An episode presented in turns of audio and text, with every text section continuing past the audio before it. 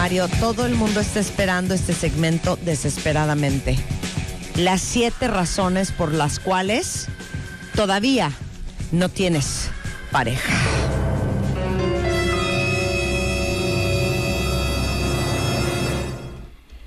Exactamente. sí, pues es que muchos andan ahí como queriendo y nomás no, no, la hayan. Mira, hay, tres posibles escenarios en esto, ¿no? Uno, o nadie se les acerca con fines románticos, o sea, nomás para de para ser mi cuate, ¿no? De la friend zone, pero pues no hay más un paso más allá. Hay personas que empiezan relaciones, pero no les duran. Entonces, pues como que esa no cuenta, ¿no? Porque pues no tienes pareja, porque sí empiezas un mes, dos meses y al rato eh, te la aplican, ¿no? Te hacen ghosting o de plano te dicen, ay, nos vemos o ya yo no juego. Y hay otro escenario más que quizás es más macabro, ¿no? Las relaciones que te llegan a durar no son de buena calidad. Entonces da lo mismo que tuvieras o no, es más, estarías mejor solo que mal acompañado, pero ahí andas. Y la variable de que nadie te tira la onda. exacto, sí, esa es la de nadie se acerca con o la, o la variable de todos los que me gustan no me pelan. Ay, que esa suena muy, buena, ¿eh? Esa, esa fíjate, esa de que los que me gustan no me pelan es buenísima, porque vamos a ver la primera de estas siete razones, y yo sé que a muchos les va a hacer ruido esto, pero la verdad esto viene de la mano de la ciencia y así funciona, pues, o sea, mira, la primera razón de las siete es que quien no se le da esto de tener pareja es porque se centra mucho en el atractivo físico. Mire, y no quiere nada de malo que pues obviamente alguien te tiene que gustar, si no te gusta pues ni empiezas, pero muchas veces se dice, por ejemplo, que para los hombres el atractivo físico es más importante que para las mujeres, pero la realidad es que las mujeres valoran tanto el atractivo físico como nosotros los hombres también. ¿Por qué es importante el atractivo físico y por qué mucha gente se basa en esto para elegir pareja? Es una cuestión evolutiva y natural. Porque la simetría, una persona físicamente atractiva, sobre todo del rostro, tiende a ser una persona simétrica, es decir, la mitad izquierda de su cara se parece mucho a la derecha, mientras más chuecos estamos, pues menos atractivos somos. Exacto. Entonces, la simetría especialmente en el rostro y ciertos rasgos corporales, que no entraremos en detalle, ¿no? Pero, pero son señales que hemos identificado a través de la evolución para identificar a una persona sana y una persona físicamente apta para la reproducción aunque el objetivo para muchos de tener pareja ya no sea reproducirse, seguimos teniendo esos rasgos, esas señales que vamos identificando. Por eso unas personas nos gustan más físicamente que otras. Pero digamos que es nuestro filtro biológico. Ahora ustedes dirán, ¿qué tiene de malo querer tener una pareja físicamente atractiva? Aquí es donde viene la torcedura y cuentavientes, disculpen lo que les voy a decir, pero la cosa es así. Perdón, yo acabo de ver anoche Shallow Hal. ¿Se acuerdan ah. de esa película? Sí, cómo no. Que él la veía preciosa y ella era muy gorda y que es Gwyneth Paltrow y Jack sí, Sí, sí, sí. Y justamente porque él tenía unos estándares que no iban de acuerdo a lo que él podía ofrecer. me imagino que a dónde vas. A, ver, vas. Miren, no tiene nada de malo querer una pareja físicamente atractiva si tú tienes el mismo nivel de atractivo que tu candidato. O sea, un 8 con un 8, o un 8 con un 9 o con un 7, pero si eres un 4 y quieres un 9, pues güey, no va a haber forma. Está más complicado. Claro. Así que, ¿te acuerdas la película? Espérate, She's Out of My League. Anda. Trata justamente de eso. Ah, pues ahí está. Y, tiene mucho que ver, es muy cierto. Mira, hay un estudio que se publicó en el 2015 en el Journal of Personality eh, and Individual Difference y dice que cuando buscamos relacionarnos con una persona físicamente más atractiva que nosotros, al poco tiempo de la relación, esta persona, la que es físicamente más atractiva, reconoce la disparidad y se compromete cada vez menos con la relación. Además, tiene más tiempo en la mente la idea de separarse y tiene más interés en nuevas parejas que sí son tan atractivas como esa persona es. espérate, espérate. Es que hay un juego increíble que se llama ¿Quién la tiene mejor? Ah, caray. Ahí va, ¿eh? ¿Están listos? A ver. claro. O sea, es en inglés, se llama Who Got It Better. Entonces, Vamos a hacer el ejercicio. A ver. Piensen en las parejas que conocen. Siempre hay uno que la tiene mejor. Por ejemplo, tu amiga muy mona, súper chambeadora y el güey un poco frágil. Entonces, ¿quién la tiene mejor? El güey. ¿Sí me ah, entiendes? claro, ¿Ya, me entendiste? Sí, sí, sí. Ok, ok, sí. En nuestras relaciones de pareja, yo podría decir, ¿quién la tiene mejor? ¿Spider-Man o yo? La verdad, yo siento que él. la tiene mejor. ¿Ya, me entendiste? Sí, sí, ¿quién tiene mejor pareja? Es muy divertido. El otro día estábamos jugando eso con un grupo de amigos hablando de todas las parejas que conocemos y te mueres de risa porque habla de cómo percibimos eh, los números o, las categorías de las personas que conocemos. Por ejemplo, perdón, él la tiene mejor porque ella es un 9 y neta, neta, él es un 7. O ella la tiene mejor porque él es un 10 y ella, perdón, es un frágil 7-5. Entonces, ese juego es divertidísimo. Y luego hay un juego impresionante, digo, un estudio impresionante que se hizo en Discovery, que justamente te gradúan, haz de cuenta, te, te califican un grupo de hombres y te dan a ti un número. Ese número tú no lo conoces y te lo ponen en la frente. Entonces, paran a una línea de mujeres enfrente de una línea de hombres. Todo el mundo trae su número en la cabeza, que es el número que te dio el sexo opuesto. Y entonces te dicen, ahora escoge a la, persona. Y lo increíble fue que las mujeres y los hombres que traían su número escogían uno para arriba o uno para abajo, número de diferencia al de enfrente. Por ejemplo, yo sin saber traía un 8 e instintivamente fui y escogí a un güey que era siete o, o nueve. nueve, claro. Pero era muy raro que chavas que traían un cuatro en la frente fueran a escoger al güey que trae un diez.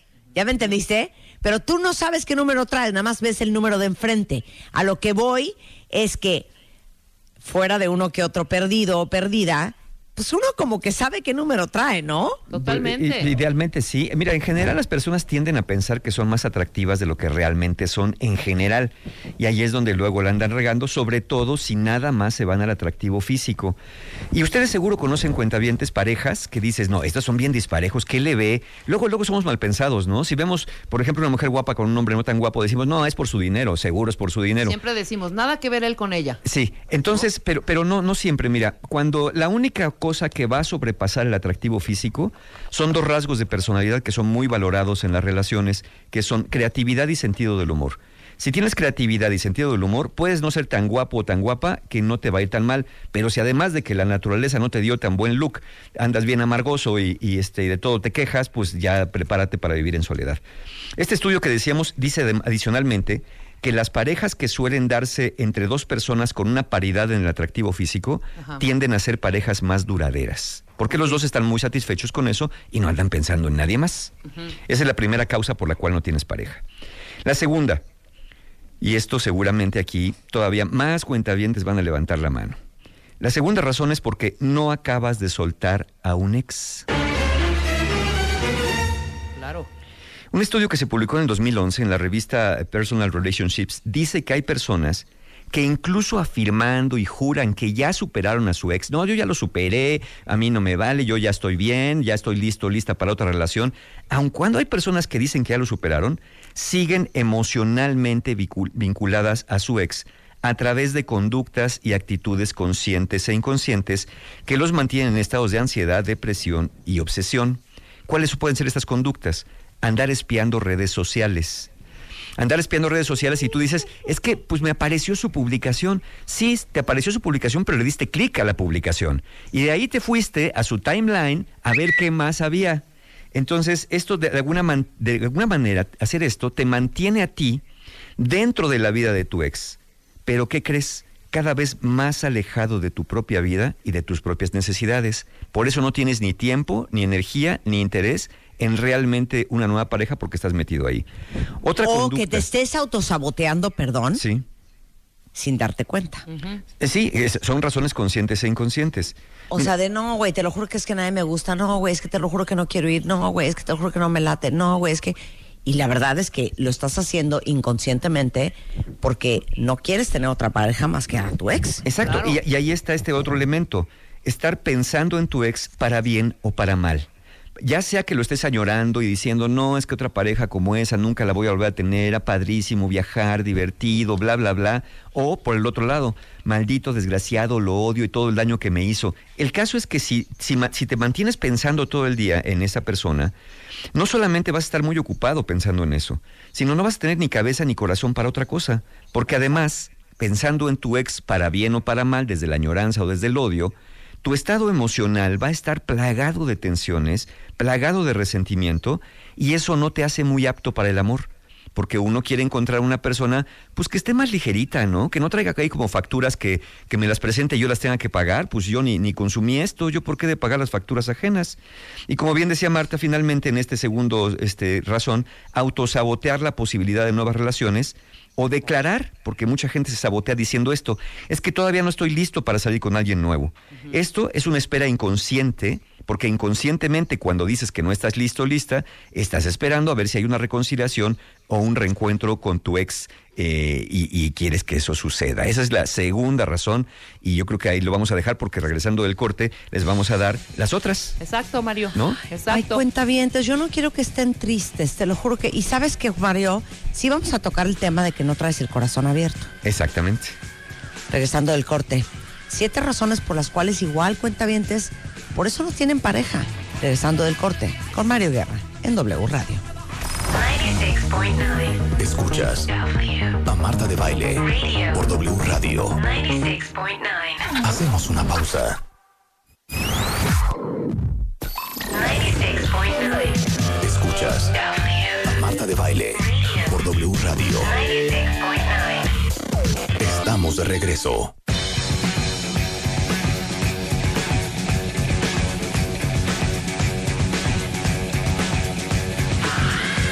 Estamos de regreso en W Radio a las 12.31 de la tarde y estamos en una conversación bien fuerte, cuentavientes, porque sé que entre muchos de ustedes hay varios que se denominan Forever Alone. Hmm. Y hoy estamos tratando de entender con nuestro rockstar del amor con Mario Guerra, de verdad, cuáles serían las razones por las cuales no tenemos pareja. Y hace un momento, si se lo perdieron, búsquenlo en el podcast de la una de la tarde en Marta de Baile, en iTunes o en Spotify Oigan ese primer pedazo porque hablamos del autosabotaje, hablamos de las expectativas, hablamos de ser shallow how y estamos básicamente desmenuzando a ver si con esto logran como que les caigan veintes de por qué puede ser que estén todavía sin pareja. Mario. Sí, y hablamos de eh, si te centras demasiado en el atractivo físico y obviamente vas más allá de lo que podrías aspirar. Y, y la segunda fue que no acabas de soltar a tu ex. ¿No? Este, no puede entrar alguien a tu corazón cuando tu corazón está ocupado, pero no con alguien, sino con los muebles de alguien, ¿no? Digámoslo así. Te dejó el mobiliario, pero la persona ya se fue. La tercera razón que puede ser común es porque, eh, hablaba Marta de esto antes de irnos al corte, tener el corazón cerrado. Es decir, porque ya te diste por vencido o por vencida. Te ha ido muy mal. Y en vez de analizar qué hiciste mal, ¿sí? O nunca te ha ido. O nunca te ha ido. O sea, nunca te ha ido porque nadie se ha acercado. Es decir, te ha ido mal. O sea, no llega nadie o, los que llegaron se fueron y bye. Te dejaron hecho una garra. Eh, en vez de analizar qué hiciste o qué estás haciendo mal y qué podrías hacer diferente, tú dices, ¿sabes qué? Mejor ya no me arriesgo. Yo ya con esto del amor, yo ya no quiero saber nada, yo ya mejor me retiro. Lo malo de esto es que en el fondo te, te retiras porque estás dolido o estás dolida. Y lo peor de esto es que si te alejas de las relaciones o de intentar buscar relaciones, no aprendes nada ni de ti ni de las relaciones sanas. Entonces, estar en una gran frustración por haberlo intentado mucho, con muy pocos resultados, esto te provoca una bola de nieve que es el miedo al rechazo y como tienes miedo al rechazo ya no lo intentas y como no lo intentas tienes más miedo al rechazo. Es natural, es como si alguna vez eh, tuviste un accidente en un coche y dices ya no vuelvo a manejar, en lugar de decir, a ver, si fue causa yo del accidente, a ver, voy a, voy a tomar otro curso de manejo, voy a hacerlo con más precaución, es decir, hacer como este análisis post-mortem ¿no? de lo que pasó para saber qué puedo hacer una siguiente vez. Entonces aquí con este segundo elemento de tener el corazón cerrado, la idea no es dejar de intentar, o solamente seguir insistiendo pues como se pueda. La idea es darte cuenta cómo estás insistiendo, dónde estás buscando, qué tipos de personas dejas entrar a tu vida y también, bien importante, qué tipo de personalidad tienes tú mismo para esto del amor. A lo mejor eres ansioso, a lo mejor eres obsesivo, a lo mejor eres frío y distante. ¿Cuántas veces no te han dicho, eh, cuentavientes les han dicho a ustedes, algunos de ustedes, oye, es que contigo empezamos bien y luego parece que traes freno de mano, ¿no? Como que ya no quieres, como que llega un punto en que ya no avanzas más. O a lo mejor por otro lado andan ahí, ándale, ¿me quieres, me quieres, me quieres? ¿Cuánto me quieres? ¿Me quieres mucho? ¿Me vas a dejar? ¿Verdad que no me vas a dejar nunca? Dime que sí, dime que sí. Entonces, tampoco es buena idea. Hay que observarse mucho. Y hay, y hay, hay eh, una especie de espejo emocional, también hacer el análisis cómo soy yo, qué podría ser distinto y sobre todo también qué tipo de personas estoy buscando. A ver, ¿puedo meter una variable? Por a este supuesto, tema? por supuesto. A ver si me agarras. A ver, venga. Hay gente que anda caminando por la vida con el corazón totalmente cerrado. Es más, no sé si les ha pasado a alguien de ustedes que esté escuchando.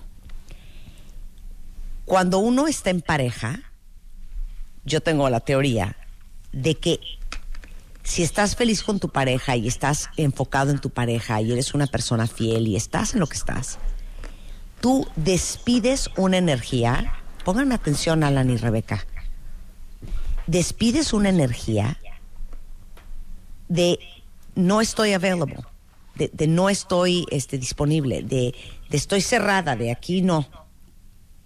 Y cuando, eh, se los digo en serio porque así me he sentido yo, y cuando hemos estado solteros, tu actitud, tu energía es otra y se te acerca gente porque estás abierto. Es que no sé cómo explicar esto que estoy diciendo y siento que nadie me está pelando. No, sí. No, sí, cómo no. Lo que te estás tratando, bueno. Yo cuando he Lo que a mí me ha pasado, lo que estás Yo diciendo, creo que mi energía es otra. A ver, cuéntame, entonces me escriben por Twitter porque ni Rebeca ni Alan ni Mario me están No, pelando. sí, No, sí, sí, sí. O sea, y te, lo juro que me tiran la onda, se me acercan. Cuando ya superaste y co- y ya soltaste, Sí, hija. pero cuando estoy en pareja, yo no sé qué emana uno Fluyes. que no, que no se te acercan, porque yo creo que sí mandas un mensaje de aquí no entra nada ni entra nadie. Claro. Pero lo que quiero decir es que la gente que sigue soltera tienen que checar con qué energía y con qué actitud de verdad andan por la vida y qué están despidiendo por la vida. Sí, claro, claro. Porque te lo juro que eso, ya, y miren que yo no soy esotérica, pero siento que eso a nivel energético, de verdad se los digo en serio, se siente. Mira, hay personas con las que te dan ganas de acercarte, nomás para platicar, y hay personas que nomás no te dan ganas ni de saludarlas. Exacto. O sea, punto. Hay algo que pasa. eh, pueden ser físicamente atractivas o no. Es, es esto que, que tienes adentro. Mira, muchas personas, sí es cierto, uno, uno cuando está en pareja dices, hay algo que se cierra y ya no me fijo en nadie. Pero curiosamente, hay muchas personas que cuando están en pareja se vuelven más atractivas para otros porque están más felices. Sí. Sí, sí, ¿no? Que cuando están solas están medio amargosas. Claro. Entonces, esto, esta, esta apertura, justamente es esto. Y esto a veces viene o de experiencias pasadas previas, o a veces viene incluso de la infancia. Donde cuando tuviste una infancia complicada, te cerraste a todo lo emocional, porque todo lo emocional te lastimaba y no te das cuenta. Hay una parte de ti que dice, yo sí quiero tener pareja, pero hay otra parte de ti que te protege internamente y te dice, pero ni en broma vas a tener pareja. Y yo voy a encargarme de que tengas una cara, una expresión y una energía donde no se te acerque nadie, porque la intención de esto inconsciente de alguna manera es cuidarte. De hecho, lo que nosotros conocemos como autosaboteo no es más que un mecanismo de defensa exagerado que nos impide hacer aquello que queremos. Es, es por eso esta, esta, esta división, esta separación que tenemos a veces, una parte mía que quiere y otra que teme, es lo que nos tiene vueltos locos. Son esas personas que desean tener una pareja, pero por otro lado hacen todo lo posible inconscientemente por no tenerla, hasta no mirar a los ojos a alguien. La, la- la mirada es un gran el- elemento para la seducción y si cuando alguien te voltea a ver, tú volteas la mirada, pues eso es una señal de rechazo y nadie va a saber que sí estás queriendo pareja. Después tú andas diciendo, es que a mí nadie me ve, pues no, pero no te das cuenta que cuando alguien te mira te volteas, no te das cuenta que cuando alguien te está eh, queriendo cortejar o ligar, de pronto cortas la conversación o no contestas o por el otro lado, como dije, andas muy muy ansioso, que eso nos da paso a la otra razón, a la cuarta razón. ¿Por qué otra razón no tendrías pareja? Porque ya te entró la ansiedad. Porque ya te llegó según tú o el reloj biológico o te están dice dice que para tu edad ya tendrías que estar en otro nivel de Ya relación. te entró el hambre de hombre. Ya te entró el hambre de hombre. y, y mira, la ansiedad combinada con el amor Está surgida. genera obsesión. Te pones bien obsesivo con esto cuando sientes que ya el tiempo, la edad, lo que deberías estar haciendo, y eso te lo dice mucho la sociedad. Tú ya deberías tener ahorita una pareja, ya deberías haberte casado, ya era para que tuvieras dos hijos, ya era para que se te hubieras divorciado, no ya te llevan todo ese rol ahí. Cuando tienes prisa por el amor, te dicen mi alma y quieres tu casa aparte. Te olvidas del proceso del noviazgo. Te olvidas del proceso de salir, Andas con del el- con el proceso de novia en la conocer. cajuela del coche. Sí. Lo que vas haciendo es que ya vas tirando a matar literalmente con gran prisa o de vivir juntos o, ya literalmente de casarte, ¿no? Entonces, eh, literalmente, fíjate, cuenta bien, si a ti te ha pasado esto, literalmente algunas parejas te han dicho que vas muy rápido. O en el peor de los casos, ni te han dicho nada, pero ya se pelaron para Tijuana con de no volverte a ver. ¿Por qué se van? ¿Por qué se van, por qué se van si tú eres ansioso o ansiosa? Porque con ansiedad te vuelves una persona acosadora, te vuelves una persona controladora, te vuelves una persona empalagosa y te vuelves una persona muy demandante. Empiezas no solamente es, oye, te mandé mensaje y no me contestaste. Ay, perdón, es que andaba. No, no, no, tú no es eso. Es, te mandé mensaje. Sí, es que estaba ocupado, pero ¿por qué no me contestas? Te mandé corazoncitos, me dejaste en visto. Eso no está padre, porque tú sabes lo que yo siento cuando no me contestas y eso me has hecho muchas veces. Entonces yo siento que esta relación ya no está bien para ti. Mejor dime una vez si me quieres tronar. Si me quieres tronar, porque yo no quiero tronar. Yo te quiero pedir, por favor, que sabes que estoy siendo muy empalagoso, ¿verdad? Ya voy a cambiar, te lo juro, te lo prometo. exacto. Qué horror, qué horror. ¿Quién en su sano juicio querría tener una relación con alguien así? ¿Quién en su sano juicio quiere tener una relación con alguien que te está todo el tiempo respirando atrás de la nuca? Que todo el tiempo te está celando, porque eso es lo que genera la ansiedad también, eh, eh, celos. ¿Quién, ¿Quién, quiere con alguien que te esté celando, que esté sospechando, que te esté preguntando, que, que cada lugar a donde vas ya es motivo de desconfianza? Que si no me hablaste, ah, yo ya sé por qué no me hablaste, yo ya sé dónde andas, ya sé que andas en la... ¿Sabes qué? No. No, no, no es lo que quiero para mí. Y sí, a lo mejor por ahí hubo algunas señas, pero bueno, pues entonces hay que tomar decisiones. Quinta razón. Porque, ¿saben por qué no tienen pareja muchos de ustedes cuentavientes? Este, pues, pues sí. Porque confían en la suerte, en los astros o en el destino. Hay personas que te dicen, y tú también lo dices, cuentaviente, si es para ti, aunque te quites, y si no, aunque te pongas. Entonces, como que si es para ti, aunque te quites, si no, aunque te pongas, pues ni te quitas ni te pones, tú dices, va a llegar el que tiene que llegar, va a llegar el que va a ser. Pero eso, llevado al extremo, hace que no hagas absolutamente nada. Ni te arreglas, ni te peinas, ni te vistes, ni te lavas los dientes, ni andas aprendiendo cómo funcionan las relaciones. El chiste es que tienen que llegar alguien, porque tú dices, mira, a mí el que me quiera, que me quiera como soy. Y no está mal. Lo malo es que a veces como somos, nadie nos va a querer, o sea, disminuimos nuestras probabilidades mientras más particulares nos vamos volviendo.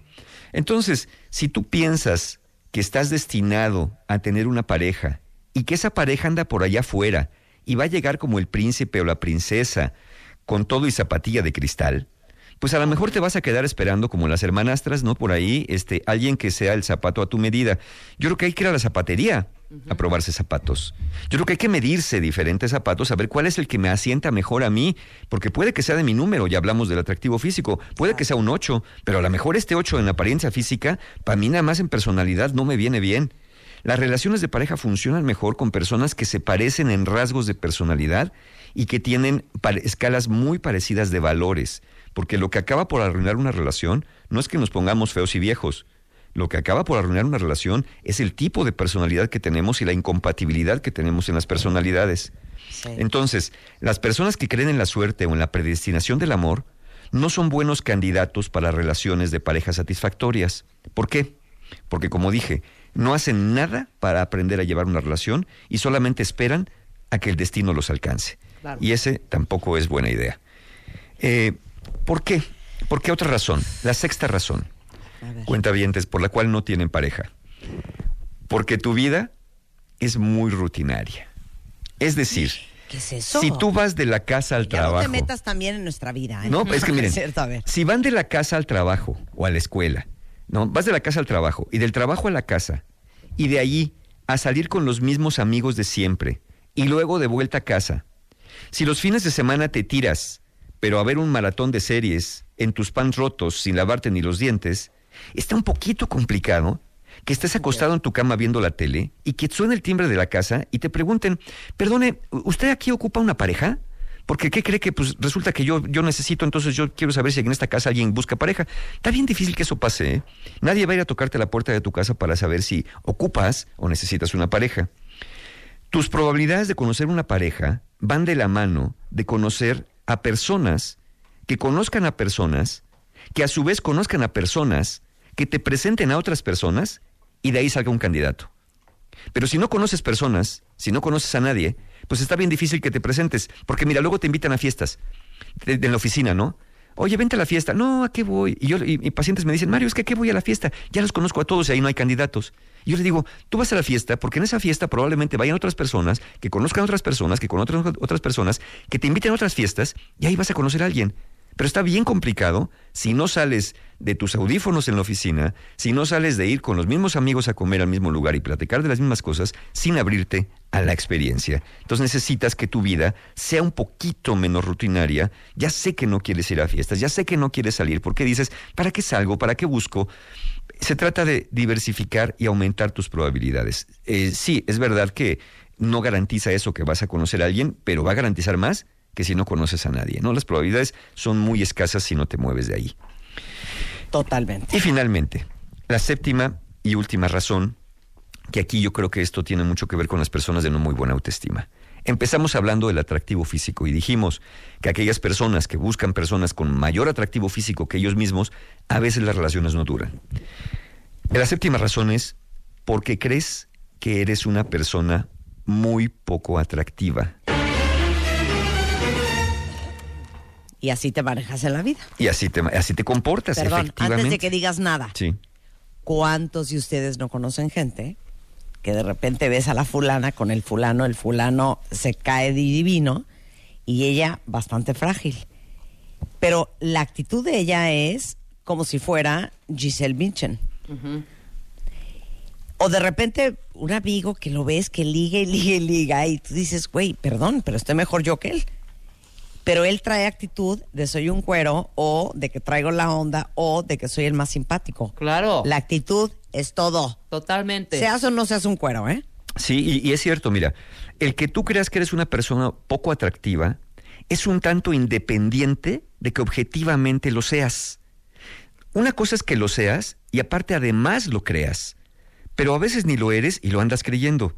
Pensar que eres una persona poco atractiva suele hacer algo que, primero, afecta a tu autoestima y que lo que te provoca es una sensación de rechazo, exclusión o vergüenza. Es decir, ni te acercas. Las personas que creen que son poco atractivas tienden a exagerar sus defectos físicos. Es decir, si tienes un lunar, para ti es una tarántula en la cara, no es un lunar. Si de pronto tienes por ahí la oreja un poquito más grande, ya te sientes dumbo. Si pronto por ahí eh, tienes la nariz como que no apunta exactamente hacia el frente, sino un poquito a la izquierda o a la derecha, bueno, ya te sientes eh, la persona más horrenda de la Tierra, como una especie de goblin por ahí. Entonces, eh, tiendes a exagerar defectos físicos, crees que son más notorios y más repugnantes de lo que en realidad los demás lo perciben. Y además, con esto minimizas tus rasgos más atractivos. Dices, bueno, pues no tendré los ojos tan parejos, pero mi sonrisa es bonita. No, como dices que los ojos están chuecos, todo lo demás es horroroso. Una persona con baja autoestima no suele ser alguien, y esto es bien importante, ¿por qué creen que, por ejemplo, diferentes marcas de productos de belleza y de productos que tienen que ver con el arreglo personal, ¿por qué creen que invierten luego en fundaciones que tienen que ver con la autoestima? Estas empresas que venden productos de belleza y de arreglo personal invierten en esos estudios para la autoestima porque saben que una persona de buena autoestima se arregla más, invierte más en spray para el pelo, en maquillaje, en sombras, en perfumito, en cremita para las arrugas. Y una persona que tiene baja autoestima dice, ¿para qué gasto? ¿Para qué gasto si de todos modos estoy horrible? ¿Para qué le invierto si de todos modos nadie me va a querer? Entonces, esto de invertir poco en tu arreglo personal e, es, también algo que no te lleva a, un buen camino, ¿no? Porque además, según tú, los que piensan así, según tú, además de ser feo, pues ahora vienes mal envuelto, ¿no? Porque pues no, ni siquiera tratas de combinar tu, vestimenta. Entonces no se trata de que creas que no eres que eres, pero tampoco que vayas por la vida pensando que estás peor de lo que realmente estás. Se trata de hacer un poquito objetivo y de, miren, las personas narcisistas tienen una cualidad, una persona narcisista normalmente tiene pareja, aunque luego no le duran, porque cuando se dan cuenta que son narcisistas, los mandan por un tubo. Pero las personas narcisistas tienen más comillas gigantes, suerte para tener pareja, porque ellos creen que son más guapos de lo que son. Entonces se arreglan más, se producen más. Y una persona más producida, pues tiene buen ver, ¿no? Entonces, por ahí hay un remedio que podríamos utilizar, seguir este ejemplo del narcisista sin serlo, pero tratar de, hombre, si ya de por sí siento que la naturaleza no me premió, pues ¿por qué no le damos una manita a lo que sí tengo, no? Claro. Pero lo, lo, lo que yo decía que, gracias por ir a mi conferencia el jueves, Mario. No, encantado, estuve feliz lo que Justamente yo decía el jueves, que para tener la vida que quieres y para tener la pareja que quieres, te tienes que dar cuenta que eso no va a suceder si tú no estás bien, si no tienes salud mental, si no estás bien emocionalmente. Y para todos los que han escrito ahorita en Twitter, que no encuentran pareja, que no entienden por qué cuando encuentran todo sale mal, que por fin cuando encuentran es el mismo patrón que ya repitieron y la misma historia que ya vivieron, o les dura muy poco, o no son parejas de buena calidad, es, es hora de voltearse a ver a uno mismo. Sí. Y empezar a trabajar en uno. Empezar a trabajar con uno mismo. Entonces, ¿qué podemos hacer? Primero, juega de preferencia en tu liga y pospone un rato tu interés de mejorar la especie. No es que no haya personas con atractivos dispares que puedan ser felices, pero aquí estamos hablando de aumentar tus probabilidades, no de jugar a la lotería. No es imposible, pero ¿por qué no le juegas en tu liga? Dos, si odias a tu ex, no lo has perdonado, o todavía te acuerdas de la perrada que te hizo, o no pierdes oportunidad para hablar pestes de él o de ella, aunque jures que ya ni te duela, es momento de hacer algo y buscar ayuda para que realmente aprendas a soltar. No muchas personas se animan a comprar una casa con adeudos pendientes y problemas legales, ¿eh? Si tienes asuntos pendientes por resolver, resuélvelos. De otra manera, no llegarán personas sanas a tu vida. Y entrar al amor con ansiedad es como ir al súper con hambre. Vas a echar al carrito muchas cosas que ni querías y otras que hasta te hacen daño. Y lo peor es que por todas vas a acabar pagando el precio en la caja registradora. Si otros o tu reloj biológico te están diciendo que ya que agarres lo primero que pase, lo mejor es que aprendas a poner límites a esas voces y que digan que el apocalipsis de la juventud te está llegando. Entonces es momento, si no sientes que puedes con esto y te está picando mucho este reloj biológico, también buena idea buscar ayuda. Y finalmente, promueve, promuévete, lo cual no quiere decir que tengas que dar muestras gratis. ¿No? Promoverte es las relaciones de pareja. Muestras gratis, pues eres un imbécil. Pues sí, es que pues a veces cuando promueves andas haciendo inactivación y das muestras gratis. Dame una prueba de tu amor. Exacto. para ver si es bueno. No, hombre, ese no es prueba de amor. Las relaciones de pareja. La sandía no se abre a menos de que se pague. Pues sí, pero tampoco pongan la sandía a 10 mil pesos porque se les va a secar, ¿no? Entonces, inviértele a la producción de tu imagen cotidiana. Inviértele a la sonrisa. Inviértele a estar en paz, pero inviértele desde adentro Bien lo dijiste el, jueves, Marta, hay que hacer cosas, no nada más pensar en hacerlas. Sí, con miedo, con inseguridad. Sí, tengo baja autoestima, pues con mi baja autoestima voy a buscar ayuda. Pues con mi inseguridad voy a buscar ayuda. Como tengo que hacerlo, lo voy a buscar. Recuerda que el, el truco del narcisista, no siempre son personas atractivas, pero como creen que sí, invierten, invierten y acaban viéndose hasta guapos. Y para los que estén interesados eh, de dónde sacamos todo esto, bueno, no lo voy a decir ahorita porque son muchos, tengo 11 referencias que están en la página de, de martadebaile.com 11 referencias de estudios que respaldan esto de lo que estamos hablando hoy. Y aquí que nos pregunta en Twitter, ¿cómo sé si soy un 1 o soy un 10? Mira, eh, Valeria, ya de que lo estás preguntando, quizá tú no te sientes como en, en niveles adecuados. Seguramente eres mayor número del que estás pensando, pero ¿por qué no, por qué no buscas ayuda? ¿Por qué no preguntar? Preguntar a otros es difícil. Pregúntate a ti misma, ¿cómo te sientes? Pero ya que nos preguntas si eres un 1 o un 10, seguro no estás pensando que eres un 10. Seguro estás pensando que andas más cerquita del 1 o del 5 para abajo. Exacto. Oye, terapia, cuenta bien, como se los dije el jueves. Me da igual si es terapia, chochos, mindfulness, meditación, yoga, psiquiatra, choques eléctricos. Uno tiene que trabajar en ser una mejor pareja para poder encontrar una mejor pareja. Exacto, nadie se va a acercar buscando cosas que estén chuecas. Y justo para eso. Sí, exactamente, justo para eso. Miren, los que vayan a andar por Toluca el 17 de octubre, y me estoy adelantando para que hagan lugar porque luego se acaban, en el Teatro del IMSS voy a dar una conferencia, mi conferencia, El viaje del héroe. No es taller, es conferencia. Si quieren informes, métanse a la página de libelulamx.com y allí encuentran los datos 17 de octubre de Toluca. Pero aquí en México, y justo para los que no acaban de soltar y todos los que cayeron estos siete supuestos, el 23 de septiembre tengo un taller El Poder del Perdón. Ya para que acaben soltando y perdonando o perdonándose ustedes por no andar haciendo lo que tienen que hacer. Es una buena manera de, irte cerrando el año. El 29 de septiembre, relaciones rotas. Para los que anden ahí llorando por la calle de la amargura, ya por favor aprendan a soltar, dejen lo que les está lastimando para que puedan tener mejores oportunidades. Y después, el 30 de septiembre, taller Conciencia para Amar, especialmente para aquellas personas que no encuentran pareja y que no les dura. Ahí vamos a analizar más a fondo muchas más causas de todo esto. Y para los que por allí por allí andan sin sonreír, por ahí andan sintiéndose que no embonan con nada, es bien importante tratar las heridas de la infancia. Y esto es el 7 de octubre. Tanto Conciencia para Amar como Heridas de la Infancia tienen precios de preventa y todo lo encuentran en la página de mis amigos encuentrohumano.com. Gracias, Mario. Encantado. Marta, de verdad, gracias, gracias por invitarme el jueves. Estuvo lleno el teatro, pero no sabes además de que mucha gente se acercó a, tomarse fotos con Anamar, conmigo, con Aura, con Calixto, que estábamos por ahí también y otros, eh, eh, siempre el mensaje es denle las gracias a Marta, denle las gracias a Marta y yo te lo quiero transmitir desde aquí porque muchas personas me encargaron que te dieran las gracias por, por, esto que hiciste el jueves. Pues yo les quiero dar las gracias a todos y cada uno de ustedes porque yo creo que estos 13 años que llevamos trabajando juntos, Mario y el resto de todo el equipo de extraordinarios especialistas, que todas las semanas, todos los meses, vienen a los micrófonos de este programa a través de las páginas de Revista MOA, de Bebemundo, hasta de The Beauty Effect en redes sociales, a compartir todo lo que ustedes han aprendido, que nos ha hecho no solamente a mí, sino al resto de los cuentavientes, seres humanos mucho más conscientes y responsables.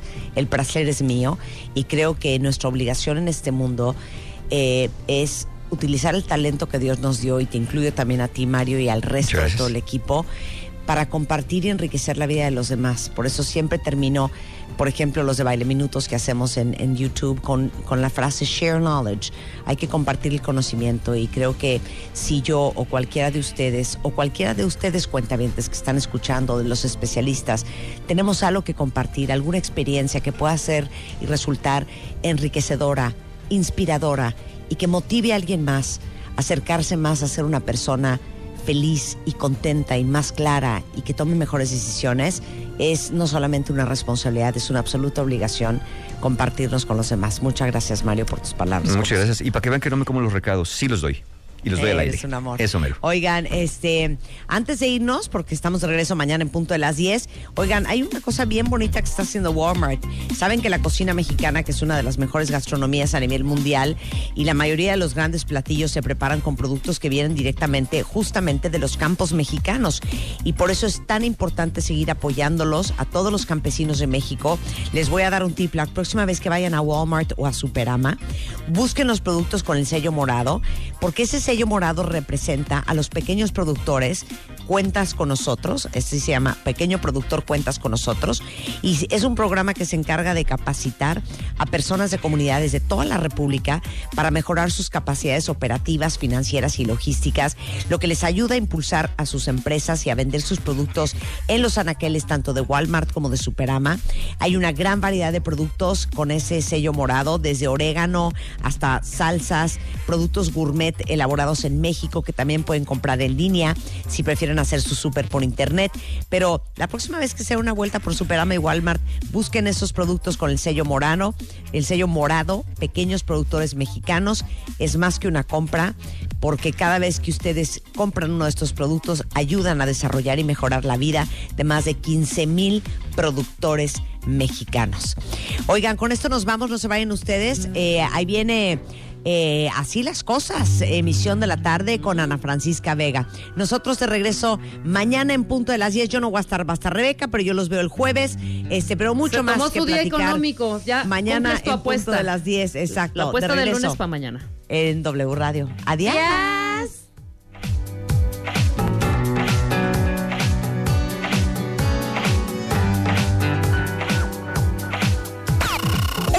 En Revista MOA, Diego Luna en portada con el poder del no. Una simple palabra que puede cambiar tus relaciones y tu vida. Diego nos cuenta que le quita el sueño y su no más difícil. Además, en tu chamba sufren de juntitis, acaba con ella. Reconoce las relaciones tóxicas y huye. Y si tienes dudas de tu terapeuta, aguas, podría ser un impostor. impostor. MOA Septiembre, una edición para aprender a poner límites sin culpa, sin pena y aprender a decir revista de Marta de Baile.